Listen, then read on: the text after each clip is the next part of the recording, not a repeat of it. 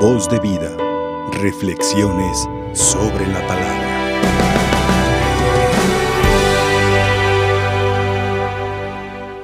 Hoy estamos celebrando esta memoria de estos santos, Cornelio Papa, Cipriano Obispo.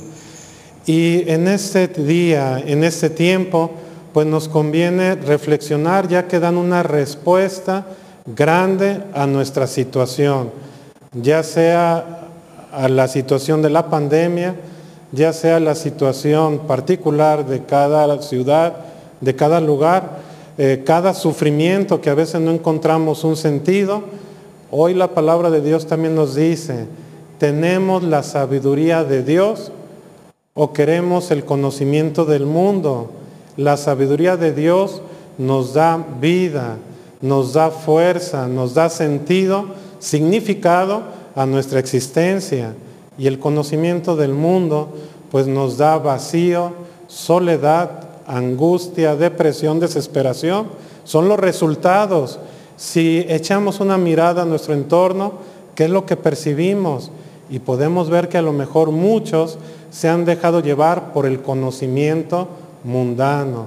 Y hoy es un recuerdo para que busquemos la sabiduría de Dios. Y hoy en estos santos, Cornelio y Cipriano, se cumple lo que Jesús dijo en Juan en el capítulo 17, 11. Padre, que todos sean uno como tú y yo somos uno, así el mundo creerá que me has enviado. Pues estos santos lucharon por la unidad de la iglesia, por la pureza de la fe, alentaron al pueblo en su tiempo y conviene reflexionar hoy porque pensemos, estos santos son del siglo tercero, cuando apenas la fe se iba transmitiendo, cuando la mayoría del mundo era pagano y no conocía a Cristo.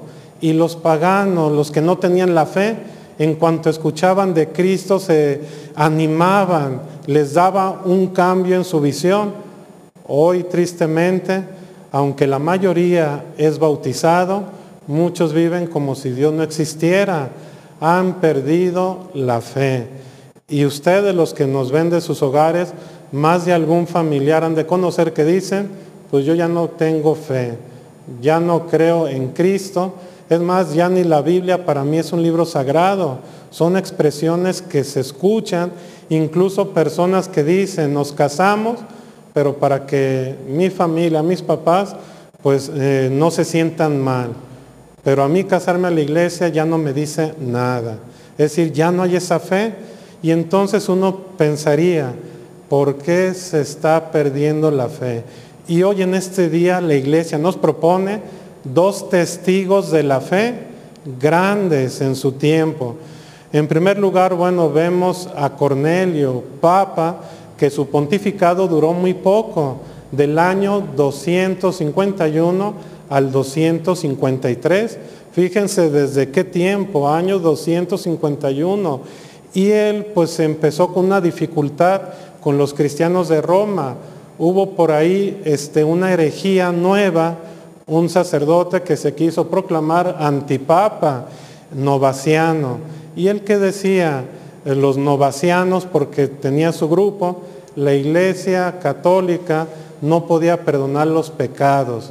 Si alguien ya era eh, pecador, pues así se quedaba y fuera de la iglesia. Y es que en el contexto de este siglo tercero había persecución. El imperio romano estaba persiguiendo a cristianos, matándolos, como el día de hoy en Siria, en Oriente, siguen matando cristianos. Digo, no es mucha la diferencia, pero sí la fe. Y en aquel tiempo el emperador quiso mostrarse benévolo con los ciudadanos. Dicen, si quieren eh, conservar sus bienes y su vida, renieguen de su fe. ¿Qué es lo que tienen que hacer? Echar incienso a los ídolos. Y si ustedes echan incienso a los ídolos, salvarán su vida. Y muchos, por salvar su vida, por tener temor a perder sus bienes, apostataron de la iglesia, renegaron de su fe y se fueron. Y bueno, hubo poco tiempo de paz en el tiempo de Cornelio y otros pues se arrepintieron de haber hecho eso y querían regresar. Y Novaciano decía, no, si ya se fueron, que se queden allá. Y la iglesia dice, pues es misericordiosa, da oportunidad, ofrece el, perdón y la iglesia tiene el poder que Cristo le dejó de perdonar los pecados. De tal forma que Cipriano y Cornelio, por medio de cartas, tuvo ese apoyo. Acabaron eh, exiliando a Novaciano de allí y bueno, su idea duró hasta el siglo VII, pero se acabó. Esa idea eh, rigurosa de la fe. Pues eso es lo que le tocó vivir a, Cornelio, siendo mártir en el año 253 por el emperador Decio. En el caso de Cipriano, él estaba en África, en Cartago, y de Cipriano se puede decir que era el obispo más brillante de África antes de San Agustín, pero es uno de los obispos más insignes y brillantes.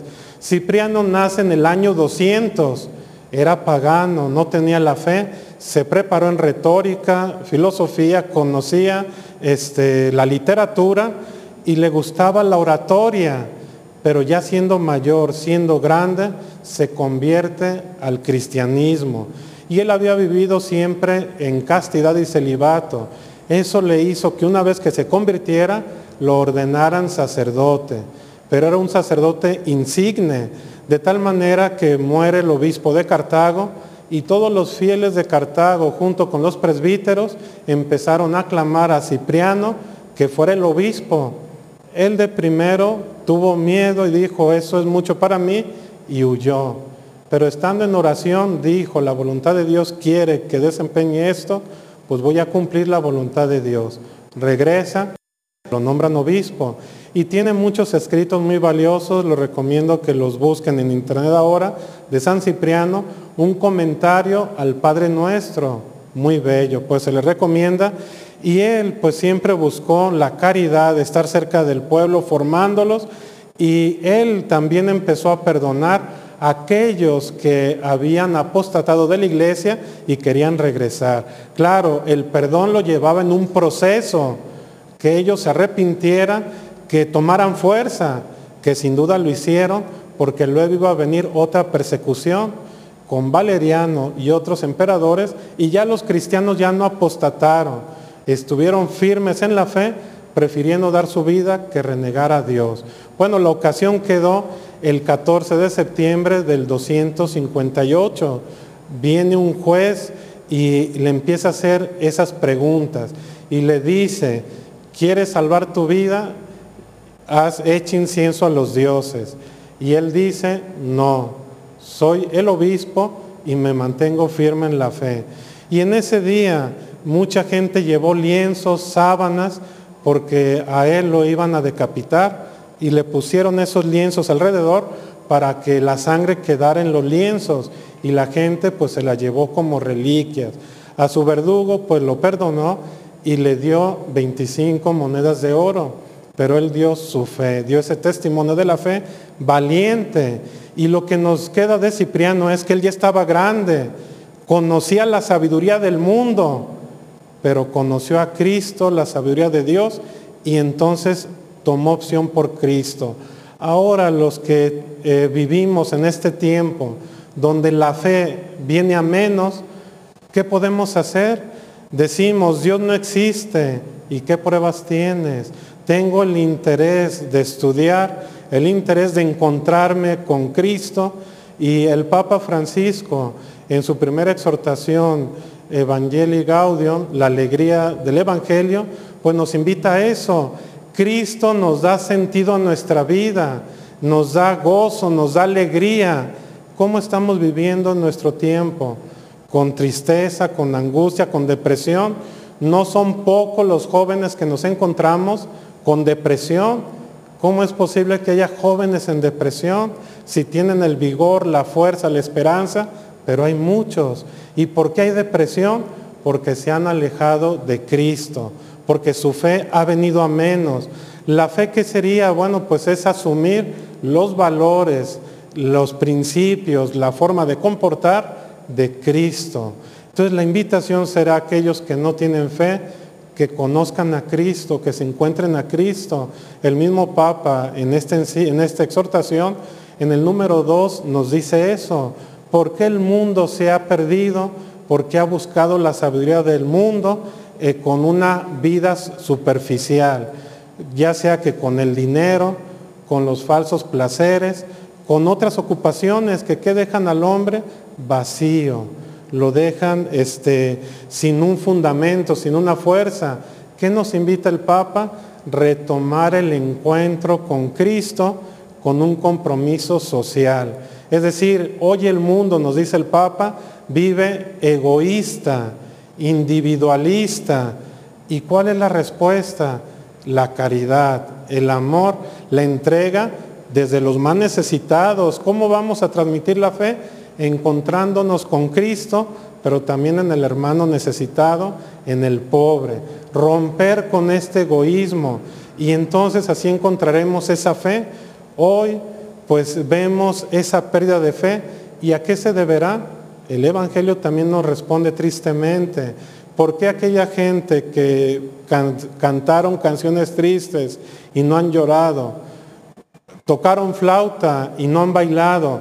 Los fariseos se cerraron en la fe por comodidad, por interés, por no quererse convertir. No sabemos si los que dicen que no tienen fe sea para poder justificar su vida de pecado, su vida cómoda, su vida tibia. Pero ¿cuál es el resultado? Tristeza, muerte, desilusión. Hoy el Señor entonces nos invita a convertirnos y la actitud principal que debemos de tomar es la humildad, que es la vivencia de la fe. Santa Teresa de Ávila decía, pues quien vive en humildad vive en la verdad. Hay que buscar la verdad. Entonces tenemos que ser humildes y entonces abrirnos a Dios viviendo en la verdad, ser críticos en lo que nos presentan este, nuestro alrededor para conocer la verdad, porque si pensamos cuál es una definición de verdad, pues que la realidad se adecue con la cosa, que haya esa concordancia, es decir, vivir en esa verdad. Y nos dice Santo Tomás de Aquino, la inteligencia descansa en la verdad. Entonces, esa es la invitación. Si no tenemos fe, tenemos estos dos ejemplos. Tenemos que buscar, tenemos que profundizar, tenemos que dejarnos interpelar por Dios, que nos mueva nuestra existencia, que busquemos sentido, significado, con una actitud de humildad, buscando la verdad y volvamos a transformar este mundo. Finalmente, pues dejo otro testimonio del cardenal Henry Newman, siendo él anglicano, quiso decir, ¿cuál es la iglesia verdadera? Se puso a estudiar, se puso a profundizar y encontró que la iglesia que fundó Cristo fue la iglesia católica. Esa es la pregunta que les hago a todos, que los enfermos les hagan a sus familiares, a los jóvenes. ¿Cuál es la verdad? ¿Qué importancia tiene Dios en nuestra vida? Quien no tiene fe, que diga, ¿por qué no tienes fe? Encuéntrate con Cristo y Él va a cambiar nuestra vida, va a cambiar nuestra realidad y va a hacer que el mundo haya justicia, haya paz, haya armonía. Si queremos eso, hay que crecer en la fe, buscar un reencuentro con Cristo. Que así sea. Voz de vida. Reflexiones sobre la palabra.